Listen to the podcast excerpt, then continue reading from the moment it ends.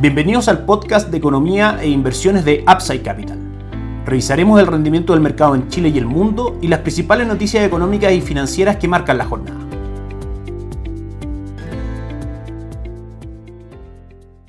Muy buenos días, lunes 6 de septiembre de este año 2021. Soy Ramiro Galeano, les doy la bienvenida a otra edición más de Mercados en Upside Capital.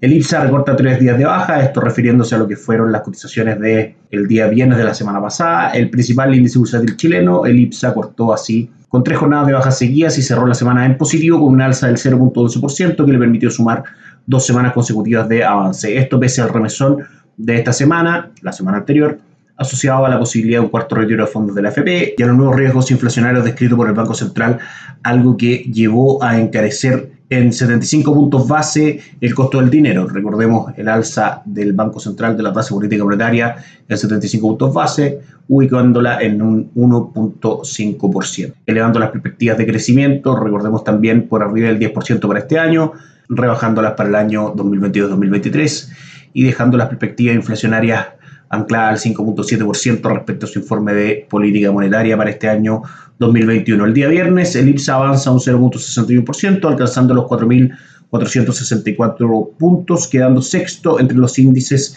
que más se elevaron el día viernes. Dentro de las acciones destacadas en cuanto a resultados positivos el día viernes, destacaron CBPC y COPEC, elevándose un 4.2 y un 3.3%, acciones ligadas al sector de materias primas. Igualmente destacan avances en Sud con un incremento de un 2.6%, luego que se presentara un borrador para su apertura a bolsa en Brasil. También se hizo presente en el América, subiendo un 2.3%. A esta hora revisamos los mercados en línea en las pantallas de Apse Capital, con el mercado local cayendo un 0.45% el día de hoy, destacando entre las más transadas Sokimich cayendo un 1.32%, la TAM que cae un 6.86%, fuerte caída el día de hoy de la TAM, y Falabella sube un 0.44% a esta hora, como les comentaba en nuestras pantallas. Seguimos revisando otros activos locales. El día viernes, en el mercado interbancario, el dólar local operó a contracorriente lo ocurrido el billete verde a nivel mundial. La variedad subió cerca de 2 pesos, trazándose en 767.5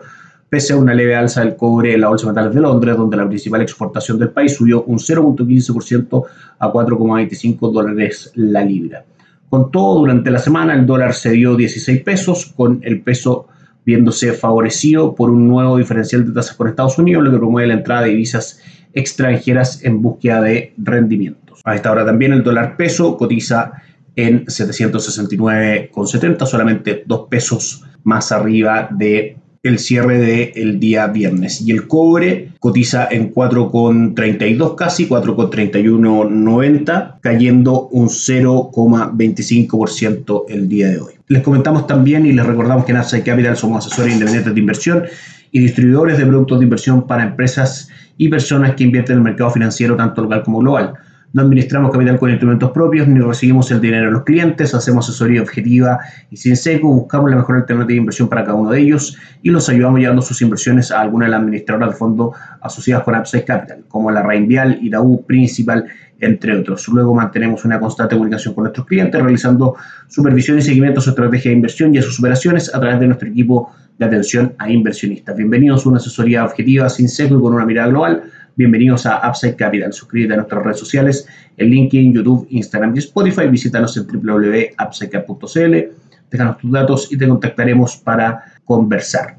En cuanto a mercados extranjeros, el mal dato laboral conocido en Estados Unidos el día viernes alentó a algunos mercados ante la posibilidad de que la Fed mantenga su inédito estímulo monetario. Las malas noticias económicas vuelven a ser recibidas con alegría por un conjunto de agentes del mercado acostumbrados a las virtudes del dinero barato. Esto en palabras simples es que noticias económicas negativas como fue la creación de empleo en agrícola el día viernes de Estados Unidos que eh, creó solamente 235 mil puestos de trabajo, por muy por debajo de los 700 mil que el mercado esperaba. Eh, puede ser una buena noticia para los mercados financieros, dado que esto obliga o da un incentivo extra que la Reserva Federal mantenga las tasas bajas y mantenga los 120 mil millones de dólares que inyecta todos los meses a la economía y eso es tremendamente positivo para la demanda por activos un poco más riesgosos, es decir, por ejemplo, activos de capitalización como son las acciones. En Estados Unidos los principales índices oscilaron cerca de la línea plana durante la jornada, con los analistas debatiendo si interpretar el, decepcionante dato laboral publicado en la mañana como algo positivo en vista de sus implicancias para los estímulos o percibirlo como un riesgo. Finalmente, solo el Nasdaq logró elevarse levemente, con lo cual alcanzó un nuevo máximo histórico. En contraste, el mercado europeo concluyó la semana con la mayoría de sus plazas en rojo, viéndose desalentado por un dato de crecimiento económico que no cumplió con las expectativas. Entonces, el día viernes en Wall Street, el Dow Jones perdió 75 puntos, cayó un 0.2%, el S&P bajó menos de un 0.1% después de mantener una ligera ganancia en las operaciones durante la tarde. En contraste, el Nasdaq trepó un 0.2%, como decíamos, tocando un nuevo récord. El día de hoy tenemos feriado en Estados Unidos, el día del trabajo, de manera que los principales índices bursátiles van a permanecer cerrados desde Norteamérica y eso hace inmediatamente que se pierda un referente muy importante a nivel de, mercado y con eso probablemente tengamos un día con volúmenes transados muchísimo más bajos de lo normal, esperando por supuesto el mercado al reenganche de las bolsas en Estados Unidos el día de mañana. Mientras tanto, les comentamos que en cuanto a índices bursátiles, ha sido un buen día en general, una buena mañana. El Nikkei 225 de Tokio cerró con un upside de un 1.83%, el Hansen de Hong Kong ganó un 1.01% y Shanghai también ganó un 1.12%. A esta hora el índice paneuropeo Eurostock 50 sube un 1.14%, destacando las alzas en el índice IBEX 35 de Madrid un 0.3%, 36% y el DAX alemán incluso con más fuerza subiendo un 0.95%. Y con eso vamos por finalizado el podcast del día de hoy. Gracias por escucharnos. Nosotros nos volvemos a encontrar mañana. Que tengan una excelente semana. Chao, chao. Gracias por escuchar el podcast de Economía e Inversiones de Upside Capital. Te invitamos a visitar nuestro sitio web www.upsidecap.cl y contactarnos para brindarte una asesoría objetiva, sin sesgo y con una mirada global para tus inversiones.